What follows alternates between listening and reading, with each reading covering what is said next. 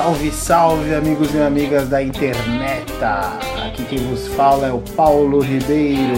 E aqui é o Leonardo Franco. E você está ouvindo o Não, Não é, é da Sua Conta.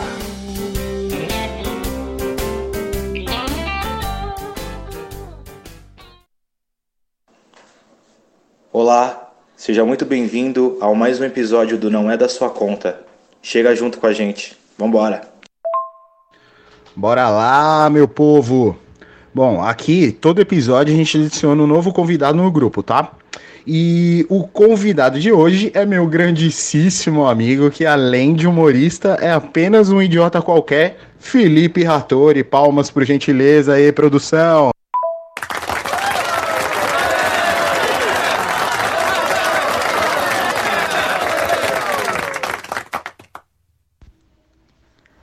Salve, salve, manos! Beleza? Salve, galera! Acho que idiota qualquer é a melhor forma de, de já começar explicando quem eu sou. E é uma satisfação estar participando aqui com vocês. Estava escutando hoje o primeiro episódio. Achei muito maneiro, o formato é muito da hora. Gosto muito de podcast, escuto bastante, então vai ser bem da hora, manos. Ah, da hora, mano. É uma honra imensa aí ter você no nosso segundo programa. Valeu por aceitar participar aí desse novo projeto, que é uma coisa meio diferente, né? O pessoal tem que acostumar com o barulhinho aí. Mas tamo aí. Valeu, muito obrigado aí, mano, por, por chegar com a gente aí. Vamos bater esse papo. Tem que acostumar com o barulho, principalmente. Até agora há pouco os cachorros aqui do vizinho estavam latindo que nem louco. Minha mãe resolveu cozinhar feijão, então a panela de pressão tá ligada. E meu pai tava cantando louvor. Aí eu me tranquei aqui no quarto e pedi para eles diminuírem um pouco o barulho, então vamos embora. Mano, sei bem como é que é aqui, meu. Aqui já passou o carro do ovo, o carro do funk, é, mano, carro da Cândida. Vai, tem que acostumar aí. E também com, com, com o plim do WhatsApp também, né? Vai ter que acostumar com isso também. Agora, falando sério, muito louco falar isso com um cara que faz stand-up comedy. Mas, Hattori, me fala um pouco sobre a sua trajetória na comédia e se há espaço aí pra gente que está começando e sobre os seus projetos paralelos também, o Bateu a Nave, o Japa Comedy. Explica um pouquinho de como você entrou nesse universo, por favor. Tem um ponto interessante aí já que é sobre falar sério com comediante, né? Que a galera tem uma impressão muito grande de que a gente, por ser comediante, é sempre engraçado ou tá fazendo piada o tempo inteiro, né? Nossa, tipo, quando amigo vai apresentar para alguém, fala, ah, esse aqui é meu amigo, ele é comediante. Não tem necessidade de falar que a gente é comediante, sabe? Falar, ah, ele é comediante. Aí a pessoa já cria uma expectativa e fica esperando a gente fazer uma piada. E a gente não quer fazer piada. A gente tá ali num, num, num rolê aleatório e quer ficar só de boa. E aí passa duas horas e essa pessoa fica pensando, mano, ele não é comediante, moleque sem graça e tal. Nossa, é a pior coisa. Quando alguém fala, conta uma piada, então, puta que pariu, isso dá raiva. Mas é engraçado. A gente passa por umas situações que você fala, mano. E sobre a trajetória, eu sou novato na comédia pra caramba. Eu faço stand-up. Se a gente fosse contar a quarentena aí, um pouco mais de três anos. Mas eu prefiro não contar esse tempo meio que perdido. Então, mais ou menos uns dois anos e meio. O que para comédia stand-up é, é bem pouco tempo. Mas tem muito espaço para quem está começando, com certeza. Tem uma galera que começou junto comigo que, que tá firme até hoje, que tá bem pra caramba, sabe? Conseguindo seu espaço e tal. De lá pra cá também teve muita gente que começou. Nossa, tem muito comediante começando. E muitos acabam vendo que não é aquilo que achava. Aí acho que poucos continuam realmente fazendo stand-up e, e, e, seguem isso, porque tem que gostar muito para fazer, porque a gente se foge demais, cara. Tem que gostar muito para fazer, porque a galera que começa acha que é só teatro lotado e, e ver a galera bombando na internet, YouTube, Netflix, mas não sabe que a realidade é totalmente diferente. E eu tenho dois grupos, né? eu faço parte de dois grupos, eu faço parte do Bateu a Nave e dos Japas. O Bateu a Nave é o primeiro eu conheci os moleques, é, comecei a fazer, aí eu conheci o Gabriel Lacerda e o André Smith e tal, eles já faziam há mais tempo do que eu. Foram dois caras que me ajudaram bastante, assim, nos primeiros shows, começaram a arrumar show pra mim, etc. A gente acabou virando muito amigo. E aí o Phil veio de Vitória, o Phil Santos veio de Vitória, a gente assistiu um show dele, achou ele muito bom, e a gente também criou uma amizade, aí a ideia, vamos criar um grupo, vamos então. Aí a gente criou o grupo, cara, aí veio o nome de Bateu a Nave, e aí a gente caçou lugar para fazer show, começamos a achar uns bares, aí firmamos lá no Tatuapé que a gente tá há mais de um ano e meio, deu uma pausa por causa da quarentena, mas tá para voltar já mês que vem. E, e tá rolando muito, rola muito legal, lá rola muito legal. E os japas, os japas me chamaram para participar, né? Porque é, é o Toshiro, o Renato e o Atila, e eu sou descendente japonês, por mais que não pareça, muita gente fala que eu nem tenho cara de japonês. E aí os caras estavam com esse projeto e, e me chamaram para participar e eu fiquei muito feliz. Gosto muito deles e tal. E uma coisa que tem muito, muito, que é muito legal nos dois grupos é que a gente é, é bem amigo. Tanto bateu a nave lá, os caras pô, são irmãos, assim, de, de, trocar ideia pra caramba. E sempre que a gente se tromba é muito legal. Os japas também, os japas, a gente acabou criando uma amizade bem, bem bacana.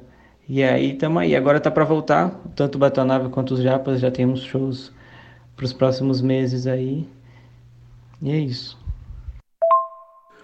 Pô, esse lance do estereótipo aí de ficar marcado pelo seu trabalho deve ser embaçadíssimo, né? Para quem trabalha a imagem, né? Porque em todo lugar que você vai, o, o pessoal só comenta do, do seu trabalho, só quer ver você fazendo o seu trabalho, né? Tipo, é, a galera acho que não, meio que não entende isso, né? Porque o stand-up, o, o humor é, é, Ele tem que ser pensado, né? No, ser engraçado não quer dizer que você faz stand-up, ao contrário também não, né? Tipo, tem, eu vejo aí até alguns humoristas que, que até falam que, que é, eram crianças tímidas e tal, né? Um pessoal que é meio até fora ali do, do, do ciclo, é até bem, bem mais reservado, né? É, e pode crer, cara, esse negócio das correrias aí que você falou de de trabalhar, de não conseguir viver ainda, né, de, de humor, é, é, um, é um caso à parte, né? No primeiro episódio a gente falou bastante disso, né, sobre como um artista sofre aqui no, no, no, no país para conseguir fazer o seu trabalho, né? Tem que gostar demais mesmo, tem que ter, nossa, uma correria absurda. Imagina a correria que vocês devem ter. É, eu vi que você faz uns vídeos também e tal, né? deve dar um trabalhão também, né? Porque foi o. É, essa foi a sua saída no, no, no, pra quarentena? Porque não tinha como fazer show, né? Como é que você conseguiu se virar aí com, com essa. com essa pandemia, né? Não podendo se apresentar nas casas e tal. Como é que você conseguiu é, continuar divulgando o seu trabalho, né? O que, que você fez aí? Cara, a quarentena foi, foi bem doida, né? Porque, tipo, de repente não ia poder mais fazer nada. E, cara, stand-up é o que eu mais gosto de fazer, tá ligado? E aí eu falei, mano, caraca, não vai ter show, não tem previsão, a gente não sabe quando volta. Tanto que no começo eu meio que dei uma desligada assim de stand-up, sabe? Nem assisti, nem. Não tava conseguindo escrever também. Falei, ah, vou ficar de boa no começo da quarentena. Foi tipo, um, tipo umas férias, sabe? E aí começou a passar o tempo e falava, mano, será que não vai, não vai acabar nunca, tá ligado? E aí eu, eu gosto muito de gravar vídeo, sempre gostei. Tipo, antes mesmo de começar a fazer stand-up, eu tentei ser youtuber naquela época que o YouTube tava bombando e que todo mundo queria ser youtuber em 2015 para 2016, sabe? Foi ali mais ou menos onde eu peguei gosto por escrever piada. Porque a piada ela, ela é muito. Ela é, ela é mais estudo. O stand-up é muito mais estudo do que ser engraçado, que nem você falou. Você não precisa ser engraçado para ser comediante. E também não é porque você é, você é engraçado pra caramba no palco que você vai ser engraçado na vida real, sabe? Tudo que a gente faz ali no palco, a maioria dos comediantes, né? Tem um ou outro que, tipo, tem uma facilidade a mais de ser engraçado, sobe no palco é, sem muita coisa escrita, começa a falar e é engraçado pra caramba. Mas a maioria, sei lá, acho que 90% dos comediantes é muito estudo e prática, cara. É muito estudo e prática. Tem técnicas, tem, tem maneiras de você escrever uma piada, sabe? Uma palavra que você muda do, do meio pro final, deixa aquilo mais engraçado e tal. Então, é muito mais treta do que ser só ser um idiota e subir no palco e fazer graça, sabe? Todo mundo fica falando, ah, eu tenho um amigo que é muito engraçado, nossa, você devia fazer stand-up. Mas às vezes o cara vai e não consegue, sabe? E às vezes o cara na vida real é mó tímido, mas aí ele estuda, escreve bem pra caramba, sobe no palco e é extremamente engraçado. E aí eu, eu comecei a gravar vídeo pro YouTube e peguei gosto por escrever piadas. Eu já escrevia num formato de stand-up. Tem uma estrutura básica ali que a gente chama de setup e punch, sabe? Que meio que é a premissa e o, e o desfecho de onde vai ter a graça. E aí eu comecei a pegar gosto por escrever isso para os próprios vídeos. E eu via que a galera, tipo, pô, os vídeos não tinha pouquíssimas visualizações, mas tinha uma galera que gostava assim e comentava e achava engraçado. Falei, caraca, que da hora. E aí teve um momento que eu vi que o YouTube ia ser muito difícil. É muito difícil tava muito, muito bombando, muita gente lá, e eu falei, mano, eu podia tentar outros caminhos. E aí eu foi onde eu pensei no stand-up, que eu já consumi stand-up desde 2011, assim. Então eu gosto, eu gostava já de criar vídeo, mas quando eu comecei a fazer o stand-up, eu dei uma pausa nisso porque teve um momento que eu resolvi focar total no stand-up, sabe? Então, tipo, gravar vídeo demanda de um trampo, que eu, eu sou meio chato. Meus vídeos não, não, não têm uma qualidade ah, boa pra caramba, assim, mas eu gosto de fazer o melhor que eu sei, sabe? Eu sou limitado, mas eu gosto de, de fazer o, que, o melhor que eu consigo. Então, por exemplo, nessa quarentena eu tive algumas ideias de sketchzinhos, de parodiazinhas e tal. E aí comecei a gravar, mas vai tempo para você escrever o que, que você vai fazer, para você editar. Eu gosto de fazer um negócio bem editado, editado etc. E para mim foi uma puta escape, um escape assim da, da quarentena, para eu também não dar uma surtada, sabe? Porque eu precisava fazer alguma coisa. Eu também ficava, ficava me cobrando muito, tipo, caraca, tem uma galera produzindo muita coisa, não tô fazendo nada. E, aí foi, foi bem foda. Mas aí eu comecei a gravar uns vídeos, não gravei muitos também, gravei alguns. É, pô, teve um retorno legal da galera que me segue no Insta, assim, tipo, feedback bem legal e etc. E isso me ajudou a não, dar uma surtada, talvez. Eu gosto sempre que eu tenho uma ideia ou outra de, de roteiro para videozinho, eu anoto e aí se der pra gravar, eu gravo, sabe? Mas o, o meu foco é a, é a comédia stand-up, cara. O que eu mais gosto de fazer é subir no palco e contar piada. Tanto que o melhor dia da minha quarentena foi umas semanas atrás que eu marquei o meu primeiro show pós-quarentena, que vai ser essa semana agora.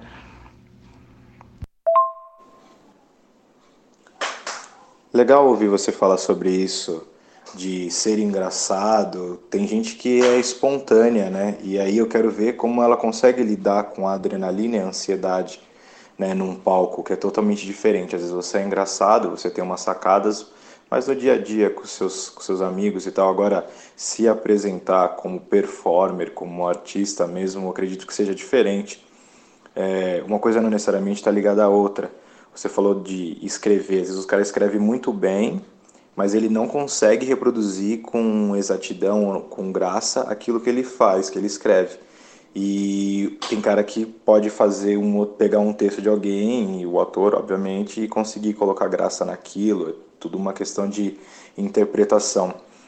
Mas eu vejo a, a comédia, eu mesmo sou bem crítico, sabe? E eu ainda acho que para me fazer rir é, é bem difícil, é uma questão já de gosto. E eu queria saber da sua parte, assim, a comédia como ferramenta política, né? assim como o Monty Python faz, ou se você se posicionar, usar isso não só como escapismo, entretenimento, é válido, é positivo, como que você encara esse tipo de coisa? É, tipo, uma coisa tá ligada à outra ou não? Porque geralmente eu vejo quando a comédia, até mesmo Porta dos Fundos, o pessoal, puta, mas não é engraçado, já ouvi falar muita gente assim.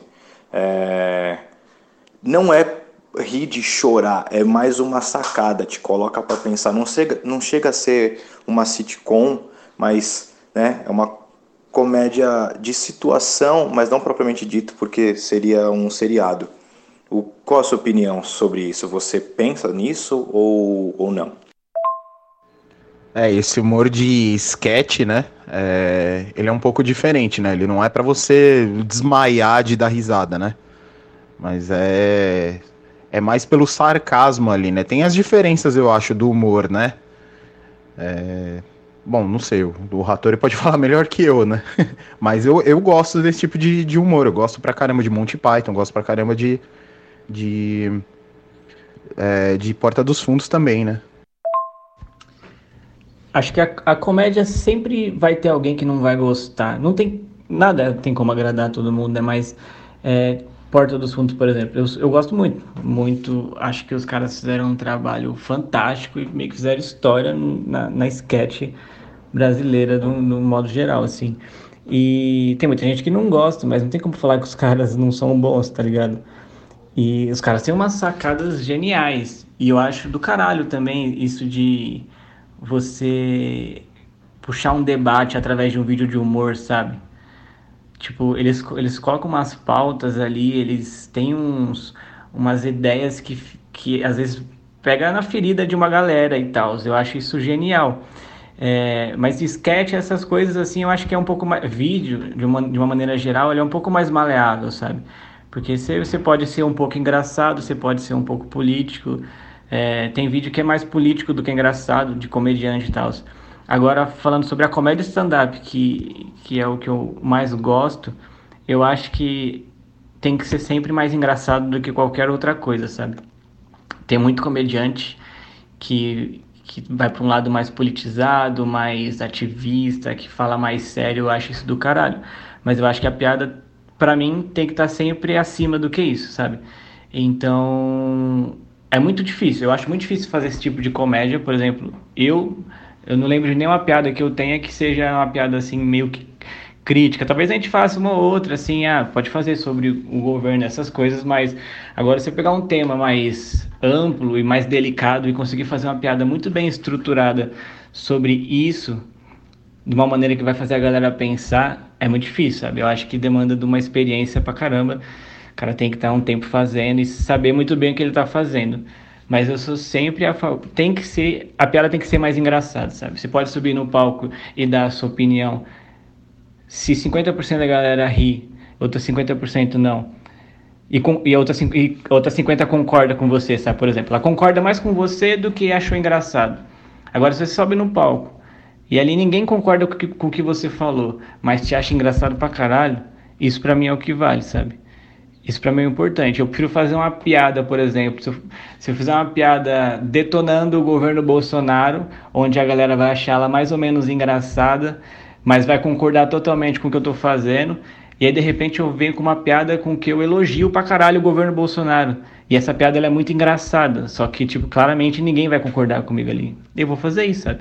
Então, eu acho que a graça, a piada vem acima de tudo. Mas eu acho muito válido, eu acho muito foda quem consegue abordar temas delicados e fazer a galera pensar, refletir e até melhorar, saca? Tipo, os especiais do, do Thiago Ventura, eu acho isso genial nele, tá ligado? Que ele aborda uns temas que faz a galera sair de lá com um pensamento diferente e talvez até uma pessoa melhor pensando sobre aquilo ali. Eu acho isso do caralho. Só ressaltando que eu adoro Porta dos Fundos e Monty Python é sinônimo de felicidade no meu coração. Para quem gosta desse tipo de humor mais politizado, eu gosto de todos. É... Tem o Rana Gadsby, e o John Leguizamo, é, América Latina para Idiotas, ambos no Netflix. Pô, eu também concordo pra caramba aí, porque eu, eu acho o Porta dos Fundos um, um dos caras monstros, né, da, da, da comédia de sketch, né. Eles fizeram a galera dar risada de novo, né, de, de, dessas sketches, porque até então a gente tem ali o Zorra Total, é, até mais ou menos ali, que é. Tudo bem que era uma coisa mais teatral, né? Mas de qualquer jeito, é, é, é algumas sketches, né? Rolavam ali ao vivo no, no A Praça é Nossa, né? É, ainda dá para dar risada ainda com, com, com, alguns artistas da Praça é Nossa, mas o Zorra Total é tipo, nossa, né, cara? Às vezes não dá nem para entender o que, que os caras querem dizer, né? E o Porta dos Fundos não, né? Eles chegam com os dois pés na, pés na porta, enfia o dedo na ferida mesmo e consegue ser engraçado do mesmo jeito, né? Tem gente que não gosta, mas aí é, é uma questão de opinião, né? Mas eu concordo com você. Não dá para negar que os caras não são monstros, né? E o. E você, o, o Rattori, você fala muito sobre é, sobre escrever, sobre pensar, né, sobre isso. Eu entendo que deve ser uma coisa extremamente difícil mesmo você é, fazer uma piada e uma crítica ao mesmo tempo, né? Alguma coisa assim para pensar isso estruturalmente deve ser deve ser meio complicado e tal, né? Para também achar graça naquilo. Aí eu queria saber, cara, quando você escreve um bagulho da piada, você você dá risada da sua própria piada? Você, você acha que aquilo lá, tipo, é realmente engraçado, que a galera vai achar engraçado? Ou você pensa mais é, no público que você vai fazer ali? Você é, meio que atinge um público-alvo, vai, por exemplo, fala, pô, isso aqui essa galera vai gostar e escreve em cima daquilo. Ou você pensa uma piada, acha ela engraçada, escreve e coloca no seu, no seu roteiro lá. E se você puder falar um pouco também, cara, você fez curso esses né, para poder aprender a, as estruturas de, de, de, piada e tal, como fazer é, comédia ou você aprendeu tudo na foi tudo na raça aí? É, você, fanzaço, né? Eu também e outros amigos. Chaves. Chaves consegue ser um humor inocente mas ao mesmo tempo com muita camada, politizado pra caramba. Ah, você é louco, né? Chaves e Chapolin, para mim, são os melhores dos melhores do mundo. Não tem nem o que falar, cara. Eu sou extremamente fã, para mim é, é até meio que uma influência na minha vida. Assisto até hoje, fa falas decor decoradas e tal. Eu gosto demais. Tá louco. Cara, Chaves é muito, né? T todos esses exemplos são muito bons, cara. Acho que, porra, Praça, o Zorra. O Zorra, por exemplo, eu, eu, às vezes fico pensando, porque tinha uma época que eu assistia e falava, cara, isso é muito ruim. Mas se tá no ar é porque alguém gosta, tá ligado? Então, tipo, acho que é meio só. É, eu não gosto. Mas as últimas vezes que eu assisti uma coisa ou outra do Zorra, tava muito bem escrito, então eu achei, achei bem bom até. Mas é um humor que eu não consumo muito, sabe? É, Teve Hermes e Renato também, né? Que era um bagulho mais no sense e tal. Tem muito exemplo bom, cara. A comédia tem, tem muita coisa, muito exemplo bom. Sobre a escrita, mano. É... Cara, é um processo bem. Eu ainda tô, tô me descobrindo muitas coisas, sabe? Tipo, tudo que eu levo pro palco é porque eu acho engraçado. Se eu não acho engraçado, eu nem levo pro palco, sabe? É, no começo, eu escrevia o que vinha de ideia. Então, tipo, sempre, sempre no começo, a maioria dos comediantes, sei lá, eu pelo menos, ia para uns negócios mais clichê, mais óbvio e tal. Aí depois você vai começando a pegar outros caminhos, tendo uma ideia melhor. E aí começa a escrever realmente o que eu quero escrever, tá ligado? Tipo, que eu tenho mais escrito ultimamente aconteceu alguma coisa comigo. Aí eu falo, cara, dá para fazer alguma observação legal sobre isso. Aí eu tento escrever sobre isso. É, mas sempre coisa que eu acho engraçado. Tipo, se eu não acho engraçado, eu nem, nem levo pro palco. Porque às vezes eu escrevo, a maioria das vezes eu escrevo e falo, cara, isso aqui é engraçado. E o que acontece muitas vezes também é chegar no palco e não ser nem um pouco engraçado, né? Porque a gente também erra, acho que muito mais do que acerta. Então a gente se fode bastante, porra. Comediante é uma profissão, falar pra vocês, cara a melhor coisa é quando a gente acerta uma piada. Nossa, quando a gente testa uma piada pela primeira vez e funciona e a galera ri. Mas quando a gente faz uma piada e ninguém ri, porra, é uma tristeza muito grande. Cara, já fiz uns shows muito ruins. Mas. Mas o, o meu processo de escrita, atualmente, um pouco antes da quarentena, eu tinha, desde o ano passado mais ou menos, eu tinha encontrado um caminho que é escrever em cafeterias e, e shopping. Eu gostei pra caramba e achei um, lugar, um ambiente que me deixava confortável e afim de escrever. Porque, por exemplo, em casa, para mim é muito treta. Meu criativo funciona muito pouco. Funciona muito pouco é, quer dizer, ele funciona para outras coisas às vezes, mas eu tenho preguiça, eu sento para escrever, passa meia hora, eu tô pensando em outras coisas, aí eu pego o celular, faz isso, faz aquilo, então não funciona. Tanto que aí a quarentena eu escrevi muito pouco sobre stand-up, eu só fui anotando ideias, anotando, anotando. Aí agora que as coisas estão começando a voltar, os shows estão começando a voltar, eu já me senti mais empolgado.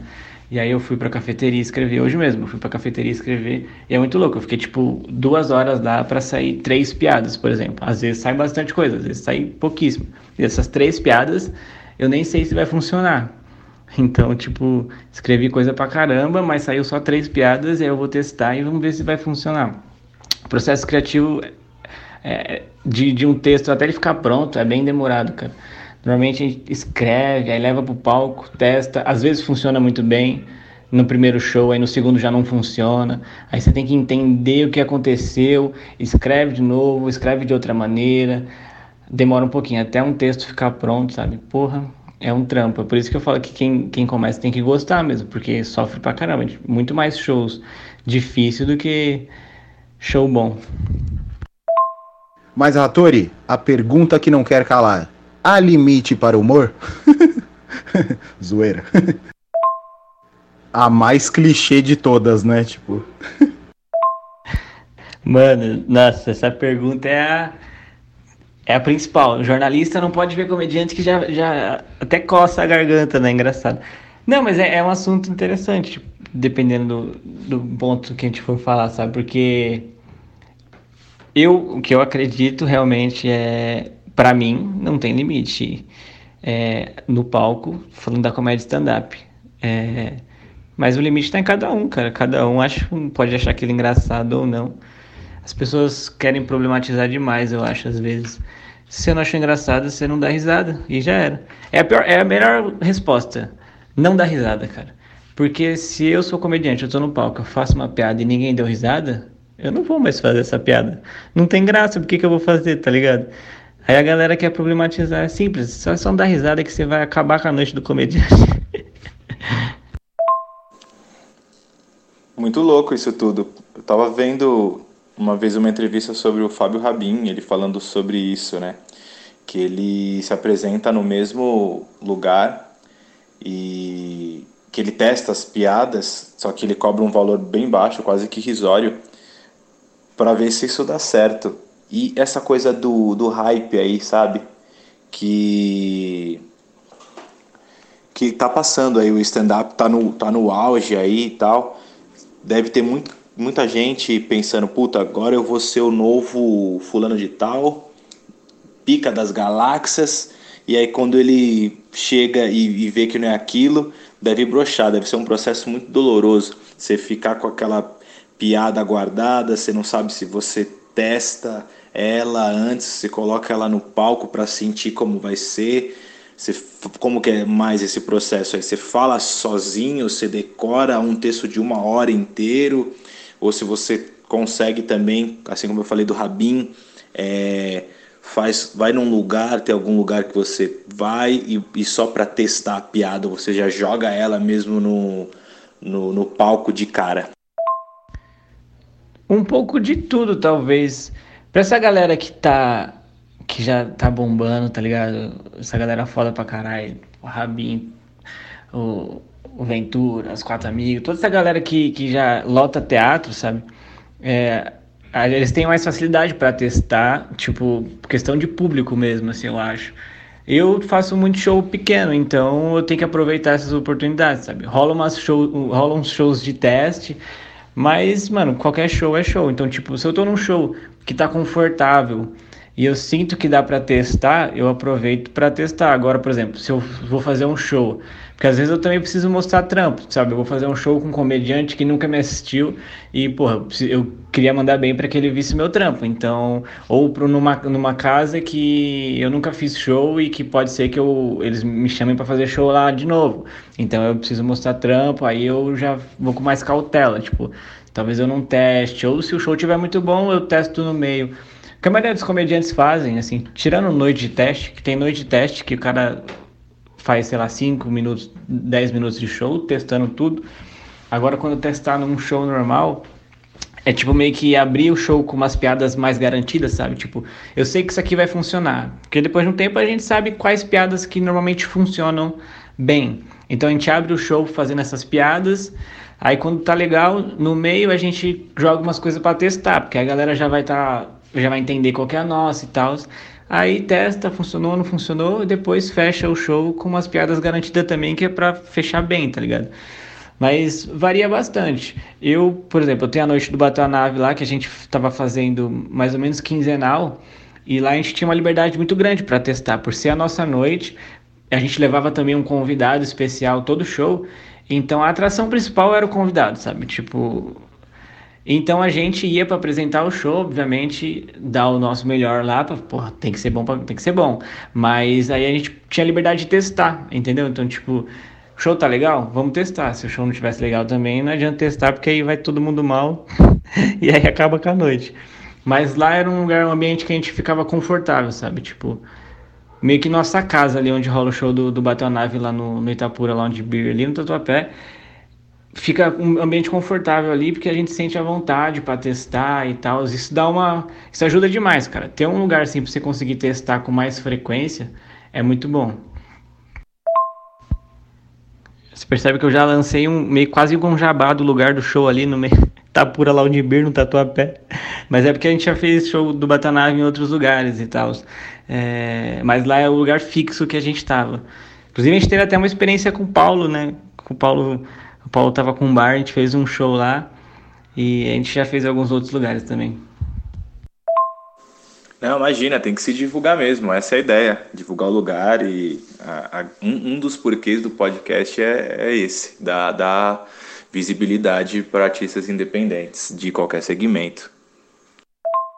Tamo aí, velho. Tamo no grupinho de WhatsApp com os amigos, tem que divulgar o trampo. tá certo. E, cara, sobre isso que você falou aí de. Né, no, no, lá na casa no Tatuapé que vocês faziam, que sempre chamavam um convidado diferente e tal, né? Que seria a atração principal. É, eu me lembro bem da experiência lá que a gente teve quando eu tinha o um bar lá, né, cara? Foi muito legal, foi muito bacana receber a galera do Bateu a Nave do, e o Vitor Amar também, né? Que é um, um puto humorista foda também, cara. Muito engraçado e tal. E, cara, esse negócio da, da de, de, chamar sempre um convidado. É, no, dentro ali do stand-up, é mais ou menos que uma mesma crew, não é, cara? Vocês, tipo, tem, tem sempre contato com, com a galera, mesmo essa galera mais famosa aí, né? Com, ali com Afonso Padilha né, com a galera do, dos quatro amigos ali, né, vocês chegam a ter esse certo contato, né, que é, é mais ou menos tipo assim, é, essa é a galera que deu certo e, e vocês ainda estão caminhando porque vocês são, são novos, é mais ou menos isso, tipo, mas o um ajuda o outro dentro do, do ali do segmento do, do stand-up, como é que funciona isso? Dizem que, eu não sei como que era antigamente o stand-up da primeira geração da galera que começou mesmo ali, sabe, o Rafinha, o Danilo e tal, mas dizem que era um negócio um pouco mais individualista, sabe, meio que cada um por si, etc. Até tinha uns grupos, mas era um pouco mais individualista. Já essa galera que veio depois, e que é onde agora eu tô começando, é uma galera muito foda, tipo, de ser pessoas muito boas e que ajudam pra caralho, sabe? E, tipo, isso é um sentimento que eu peguei de que a galera ama comédia stand-up. Então, tipo, se você tá fazendo porque você gosta e tá agregando, a galera vai, vai dar uma força, sabe? Vai ajudar e vai trazer. Porque, mano, o sentimento é que a gente quer que tenha muito mais gente boa fazendo, sabe? A gente quer pra caralho que alguém hoje bombe que, mano, leve muita gente pro teatro, porque isso só cresce a comédia stand-up, isso cresce de uma maneira geral todos os comediantes, sabe? Tipo, quanto mais gente conhecer o que é comédia stand-up de verdade, conheceu ir num teatro, assistir um show e ter experiência, melhor é pra, pra comédia e pra gente. E essa galera, porra, eu. A galera é muito firmeza, de verdade. É uma galera muito firmeza que eu fui conhecendo aos poucos. O primeiro show que eu abri foi o do Ventura em Mogi das Cruzes. Eu sou de Suzano, mas eu passo mais tempo em Mogi. Então, tipo, essa região aqui, Suzano e Mogi, eu tô, eu tô pra cá. Então, o Ventura ia fazer um show aqui em 2018. E aí era um show beneficente e tal. Eu tava fazendo stand-up há um ano mais ou menos. E eu me senti, falei, cara, acho que eu tô pronto para tentar abrir. Tem muito disso também, porque antes disso eu não me sentia preparado, sabe? Tem muita gente que começa hoje e amanhã já quer abrir show. Cada um faz seu caminho. Mas eu acho muito arriscado, sabe? Porque, mano, você vai, você pode ir lá e ir muito mal e tipo, tá ligado? E aí eu tava fazendo há um ano já, me senti preparado, tipo, ah, tenho cinco minutinhos de texto ali que eu acho que rola legal e eu vou tentar abrir esse show. E aí eu fui assistir um show do Ventura lá em Sampa. é, comprei ingressos, assisti o show dele, esperei terminar, tirar foto com todo mundo e fui trocar ideia com ele. Eu falei, mano, eu sou de Mogi, tô fazendo stand-up há um ano, você vai estar tá lá, eu queria muito saber se rola abrir e se eu posso te mandar um vídeo pra você ver meu trampo. E aí ele foi firmeza pra caralho, falou, mano, rola assim, tá ligado? Cola lá. E aí eu colei, abri, foi do caralho. E aí ele curtiu e aí isso me deu uma confiança para tentar abrir outros shows, sabe? E aí eu comecei, todo mundo que ia pra Mogi eu ia atrás de tentar abrir. Mano, correndo atrás pra caralho. Tipo, eu já madruguei muitas vezes em Sampa para ir assistir show de um comediante que eu não conhecia, para trocar ideia com ele, para ver se rolava fazer e tal. É, a galera acha que é, quer mandar mensagem no, no, no Instagram, nem conhece comediante, quer mandar mensagem e tipo eu imagino tanto de mensagem que a galera não, não recebe, então é muito difícil conseguir dessa maneira. E aí todos os primeiros shows que eu, que eu abri foi nesse naipe, indo atrás de comediante. E aí você vai conhecendo a galera, você vai mandando bem, a galera vai vendo vai vendo, vai vendo você, e aí, tipo, mano, os caras abraçam, tipo, dão oportunidade, tipo, mano, é, tipo, tem comediante o Afonso, Afonso direto deixa a gente abrir o show e etc.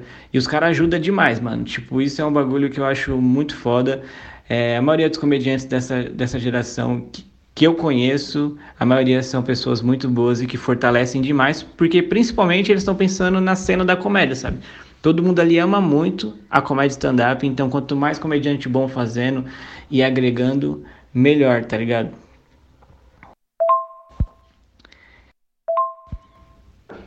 E sobre os convidados, quando a gente começou o Batom a Nave, a gente já tinha contato com alguns comediantes, sabe? Já sabia como é que funcionava, etc. E aí eu já vi muito show pequeno que pecava em muitas coisas, sabe? Tipo, às vezes falta uma qualidade de som, uma iluminação, uns bagulhos simples, mano. E quando a gente começou, a gente falou, cara, por mais que seja um show pequeno, vamos fazer o melhor possível, sabe? Tipo, para quem vai assistir se sentir confortável e para o comediante convidado curtir também, porque vai ser ele que vai recomendar para outros comediantes que ainda não conhecem a gente, sabe? Então no começo foi muito assim.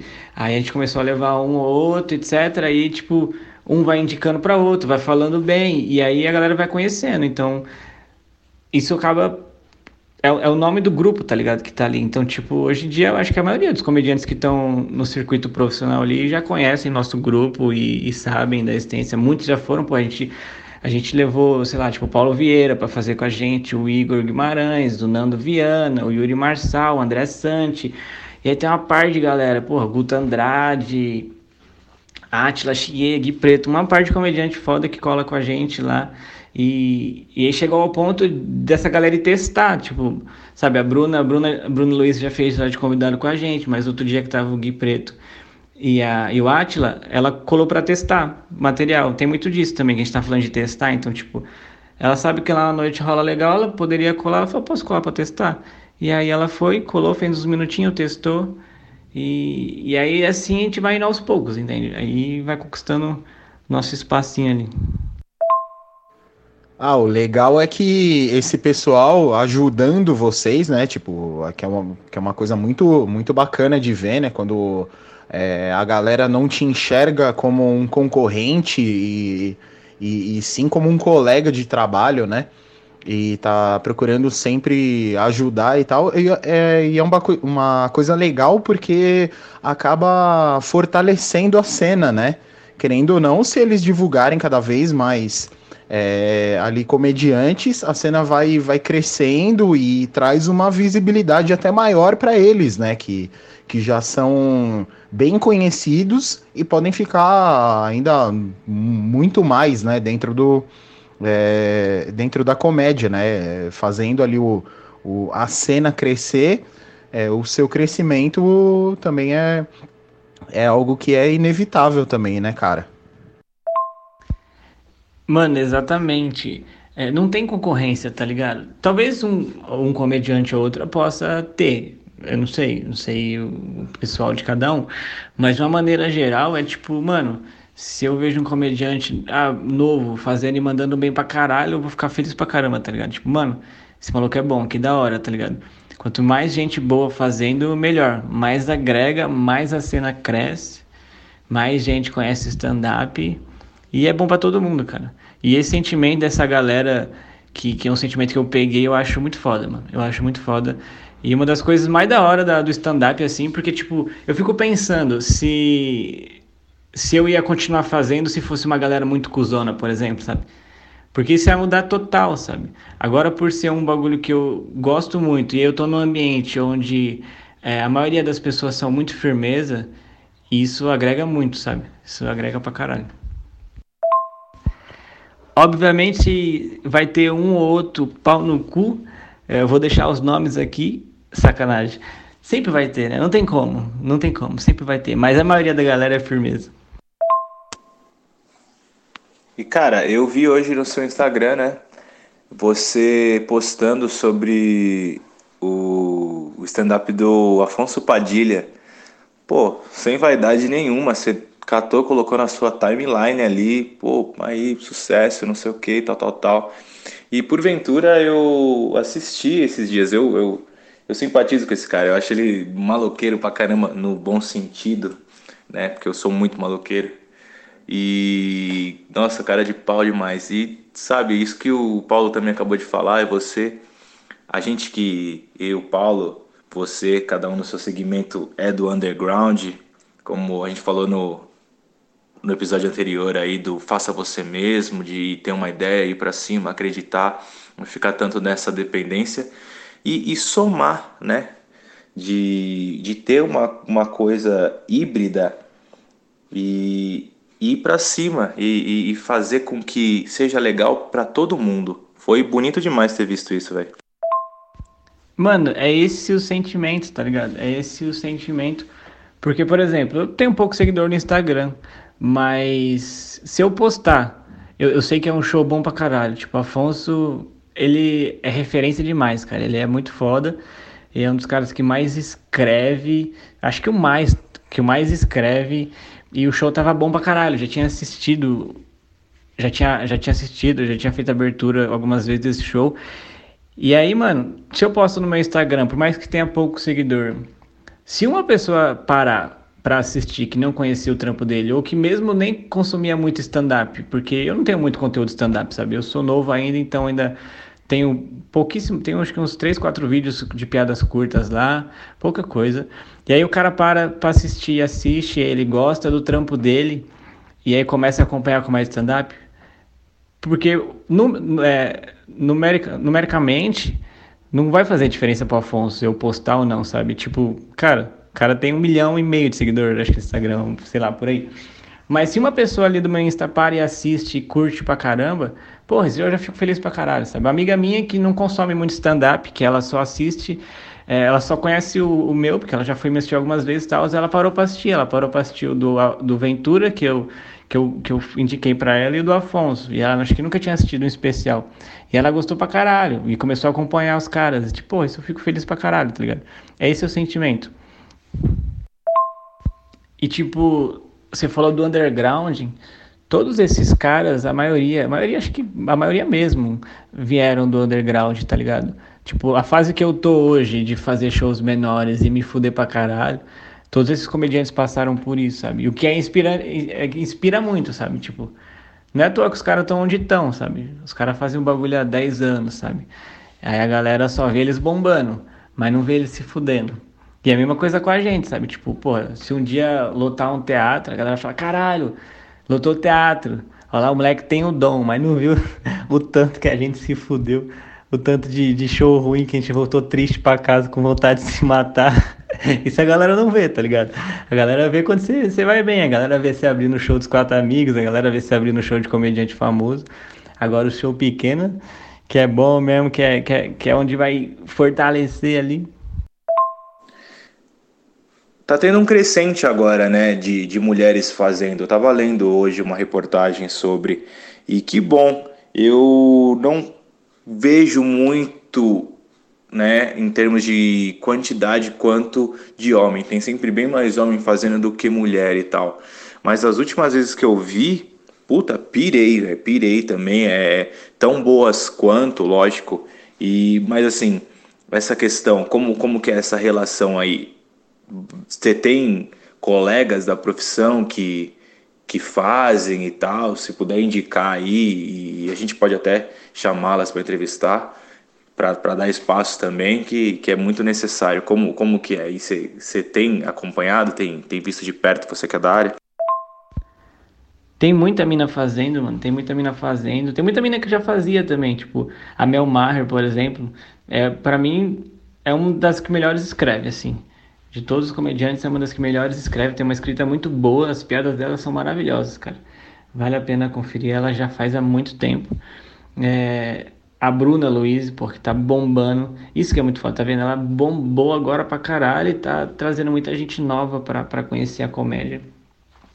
Da galera que que faz há, menos tempo, tipo a Giovana Fagundes, é uma mina que eu gosto muito, já fez com a gente lá no Bateu a Nave, boa pra caramba, boa pra caramba.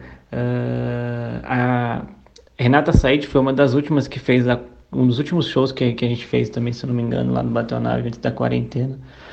Ela tem um projeto, é, acho que ela organiza ou ajuda a organizar, chama Dopamina, que é um só mulheres que fazem stand-up, tipo, e tem muita mina. Vale a pena dar uma olhada lá no Instagram. Elas fazem uma noite lá, não sei como é que tá agora, mas elas estavam fazendo uma noite fixa lá, que, que parece que tava rolando, rolando muito legal, mano. E, um, cara, o último show que a gente ia fazer antes da quarentena, nossas convidadas eram a Anne Freitas e a Ariana Nucci, que são duas minas muito fodas também, inclusive agora quando a gente for voltar, até o final do ano a gente vai, vai levar elas de convidado lá, a gente quer levar elas de convidado de novo. Quer dizer, de novo não, né? Porque elas não foram, por causa da quarentena. Mas é muito da hora isso, porque a comédia, ela, tipo. Obviamente, não posso falar pelas minas, mas deve ter. Tem com certeza muito machismo. Mas se você é bom, a galera vai dar oportunidade, sabe? Tipo, dependendo se você é homem ou mulher, se é bom, é o que importa. Inclusive, para quem gosta de comédia gringa, tem algumas minas muito fodas, cara. Tem a Sarah Silverman Cara, ela é maravilhosa, ela tem umas piadas um pouco mais pesadas, às vezes, assim. Tem a Michelle Wolf, eu vi um especial dela na Netflix, mano, muito bom. E a Wanda Sykes, eu não sei nem se é assim que pronuncia o nome dela, mas porra, bom pra caralho. Fora outras, mas eu tô lembrando dessas três aqui que, que são muito fodas. Pô, então, sobre o, o outro áudio lá que você tinha dito do, do Afonso Padilha e tal, realmente eu, eu já vi em vários lugares, né? Uma galera falando que ele escreve pra caramba, assim, tal, um dos caras que mais, mais escreve texto e tal, né? Que ele escreve muito, um monte de coisa, já chegou a, a escrever até pro Porta dos Fundos, né?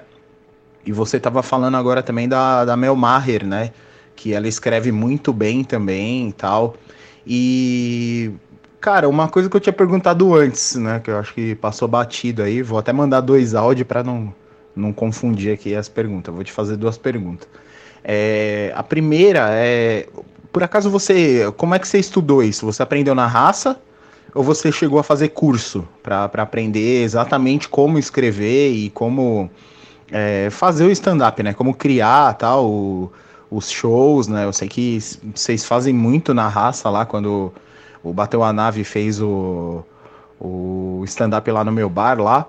É, eu sei que vocês tiveram uma correra e tal, e vocês têm muita noção de, de, de como a galera pode ficar disposta no espaço para o show ser uma experiência melhor. Você aprendeu tudo isso sozinho na raça? Você aprendeu com, com os caras, vendo youtuber e tal? Ou, ou você deu uma estudada, chegou a fazer algum curso? Pô, cara, que demais isso aí. E tem uma mina, é... ela é alemã.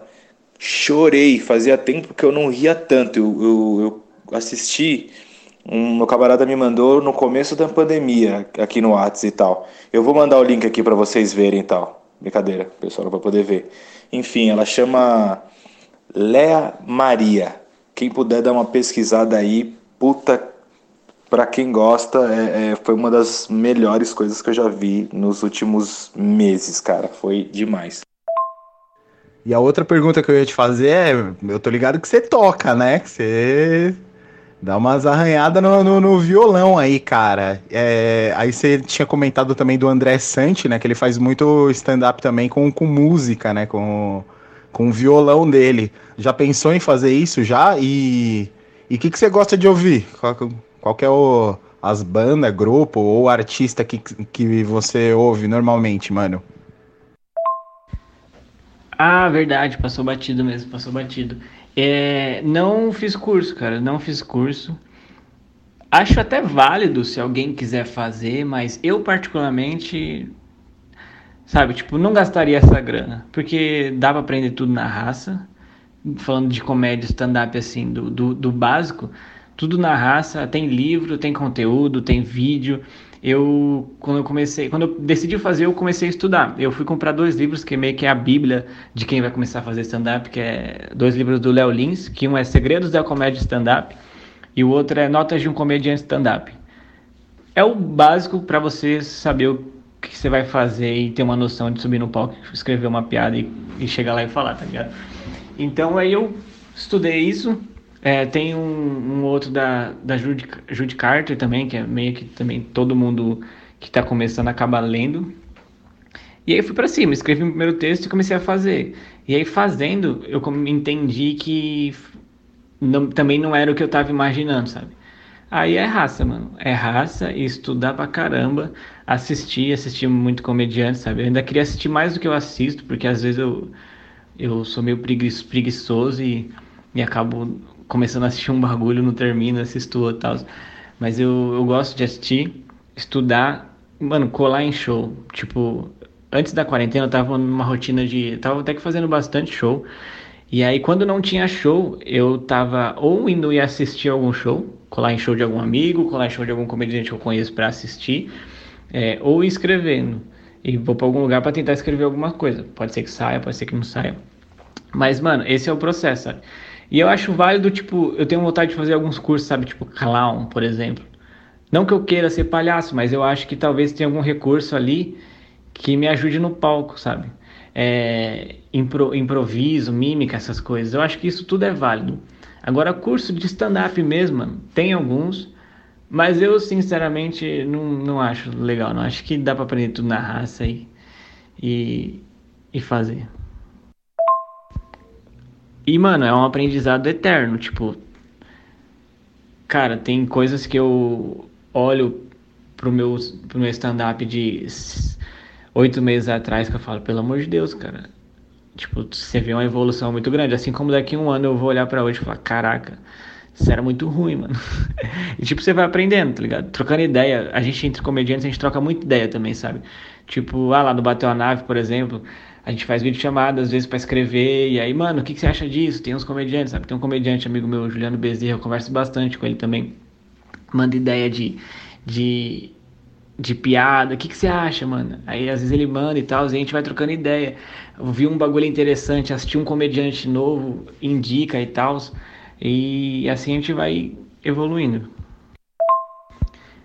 Cara, eu vi o vídeo dessa mina, é muito engraçado. Ela é muito boa. E ela faz há pouquíssimo tempo, cara, tá vendo? Ela é boa pra caralho. O vídeo dela, se não me engano, bombou no YouTube. É... Vale muito a pena, vale muito a pena. Esse vídeo é muito engraçado, tem umas piadas um pouco pesadas. Eu gosto do humor negro, um humor um pouco mais ácido ali.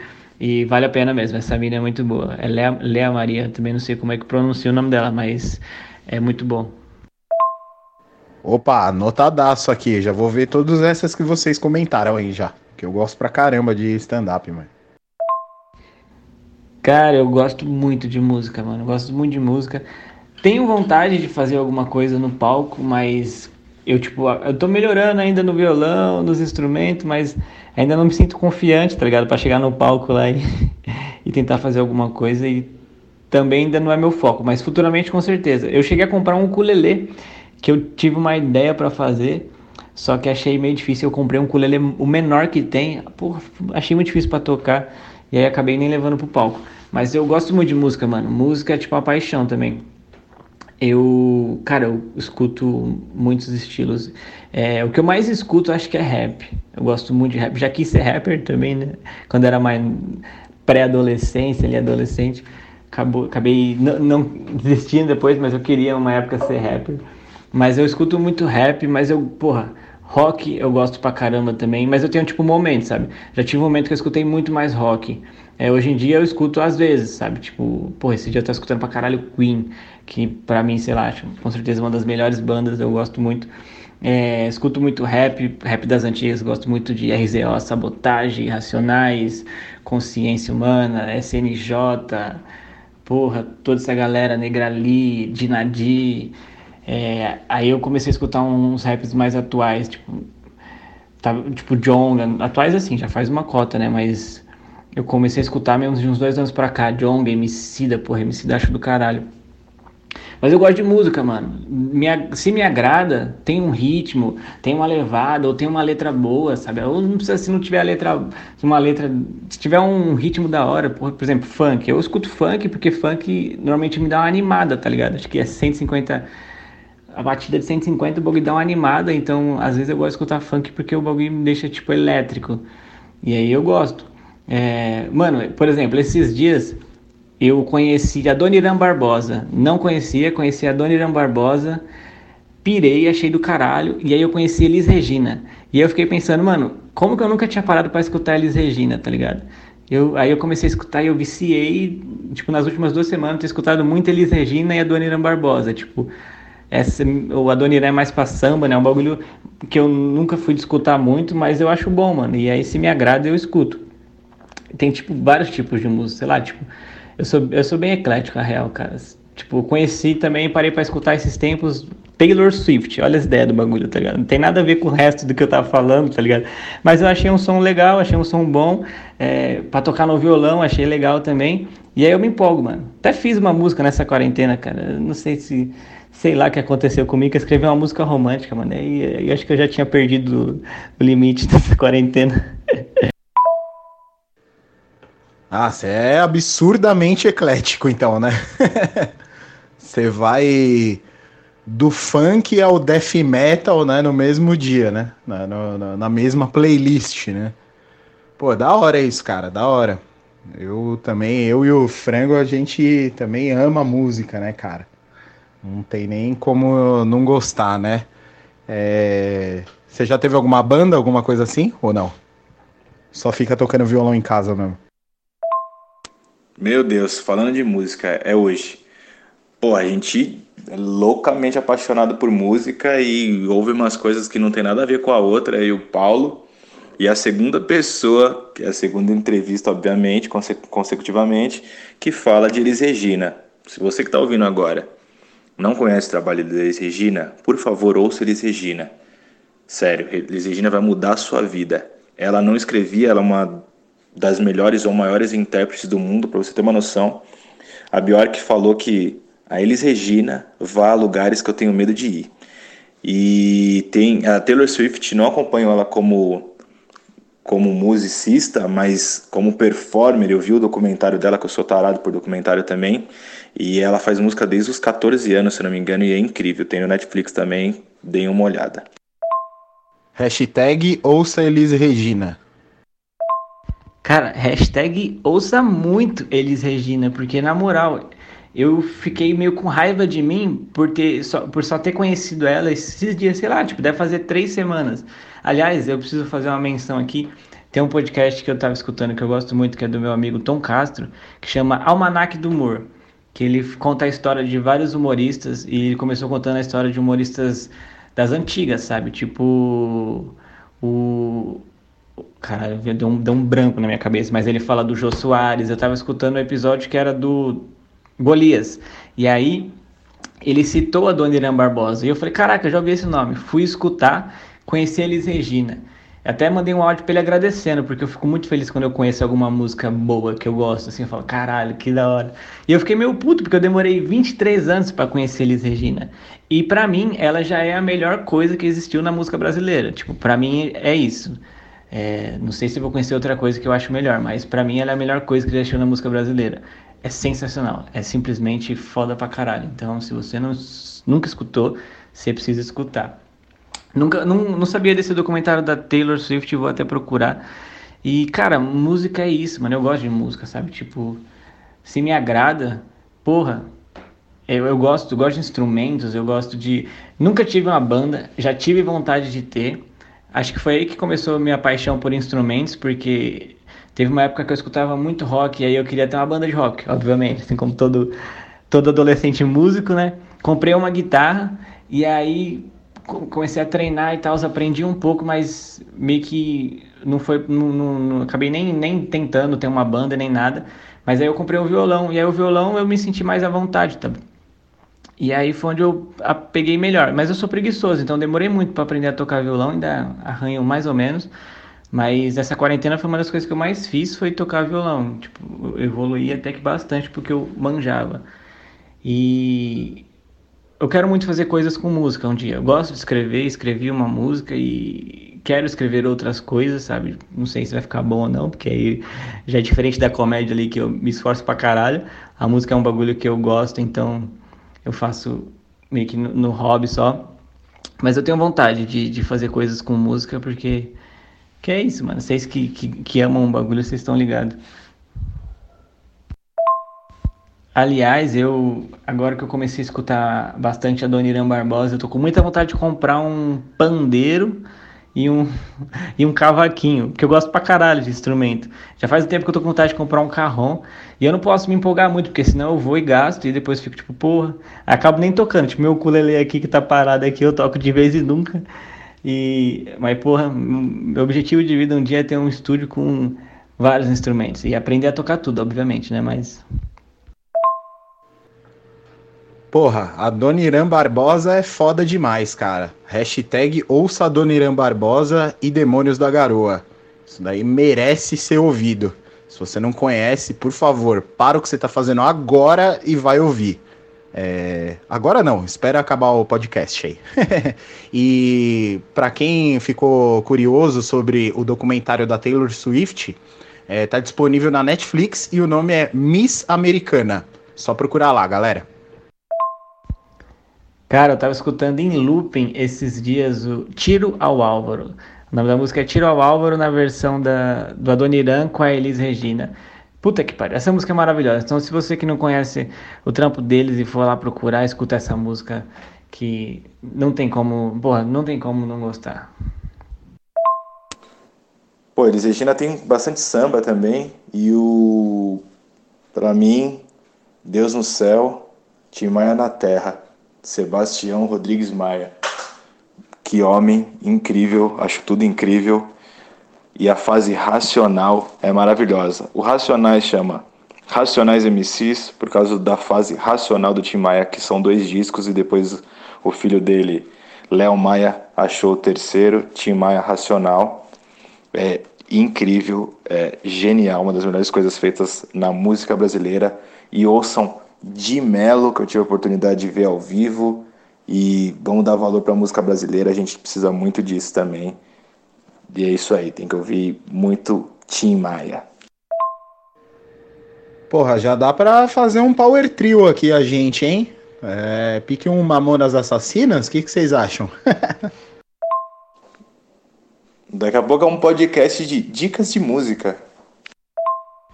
Cara, Tim Maia é muito bom, né? E é meio doido, quando eu era criança, eu não lembro o que, que eu escutava nessa época, mas eu lembro que meu pai escutava muito Tim Maia e eu odiava. Porque ele botava Domingo Cedão aqui e eu falava essa música ruim aí, música antiga. Aí depois, conforme eu fui ficando mais velho e entendendo que era a música mesmo, aí eu passei a escutar Tim Maia e é sensacional, é muito bom mesmo. E porra, Mamonas Assassinas, cara, é uma das melhores coisas que a música brasileira já teve também para mim. É muito triste, né, para pensar que os caras morreram, cara. E eu nem conheci, porque eu, eles morreram no ano que eu nasci. Então eu fui conhecer depois. Tem um CD aqui em casa deles que meus pais tinham. E é incrível, né? A música brasileira é muito boa, né? Tem muita coisa boa.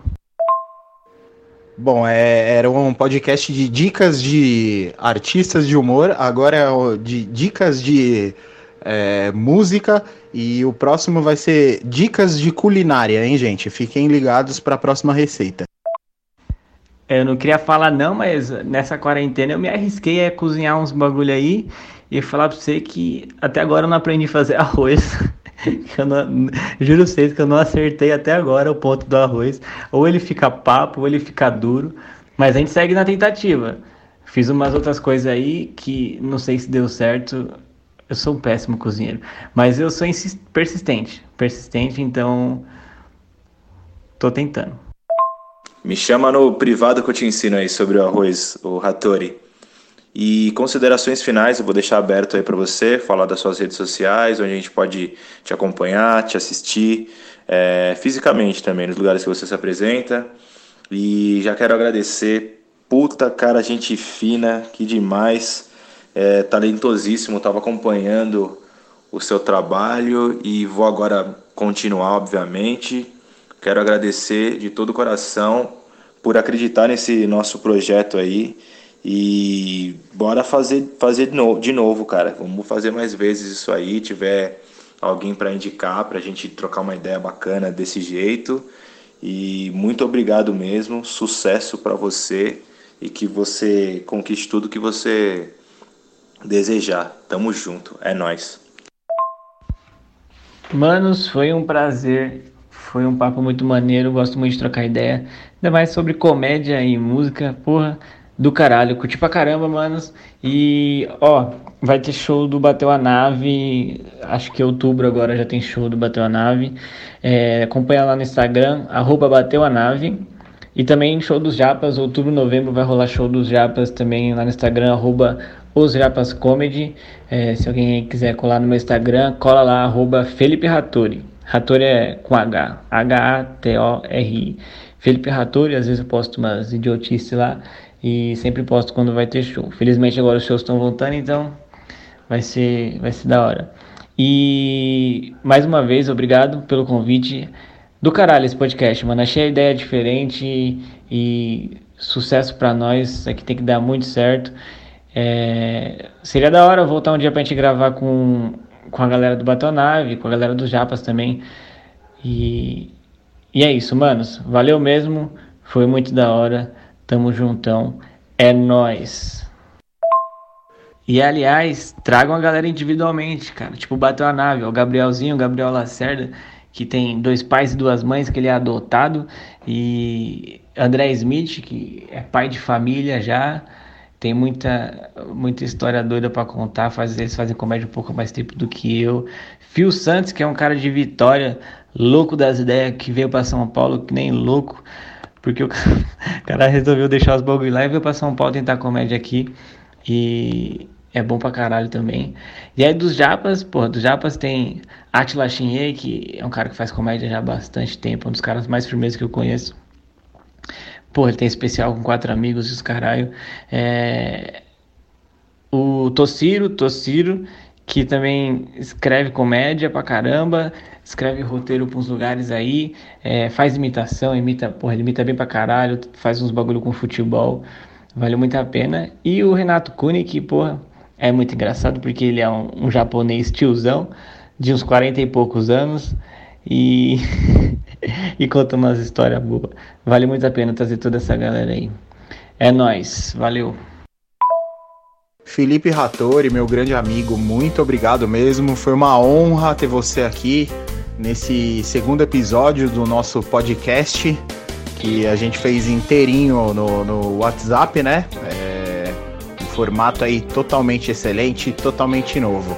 É, galera, para vocês acharem a gente, para vocês poderem ouvir esse podcast aqui, tem nas melhores plataformas de, de áudio, né, de podcast, que é o Spotify, Deezer, Apple Podcast, Google Podcast, SoundCloud e também no YouTube também que a gente vai postar essa conversa que a gente teve inteirinha lá no, no, no YouTube também para você poder assistir, beleza? Mais uma vez, Ratori, valeu por comparecer através da sua voz aqui no, no nosso WhatsApp. Com certeza vamos, vamos fazer aí uma parte 2 porque a gente tem assunto pra caramba ainda. Vai ser uma honra tremenda é, fazer um episódio aqui com a galera do Bateu a Nave, com a galera dos Japas também. Pô, meu grande amigo Gabriel Lacerda também, né, cara? Amigo de longa data. Também vai ser um prazer também receber ele aqui e, e a galera de vocês também pra gente bater esse papo, beleza?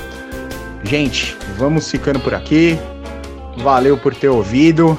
Até o próximo episódio e tchau.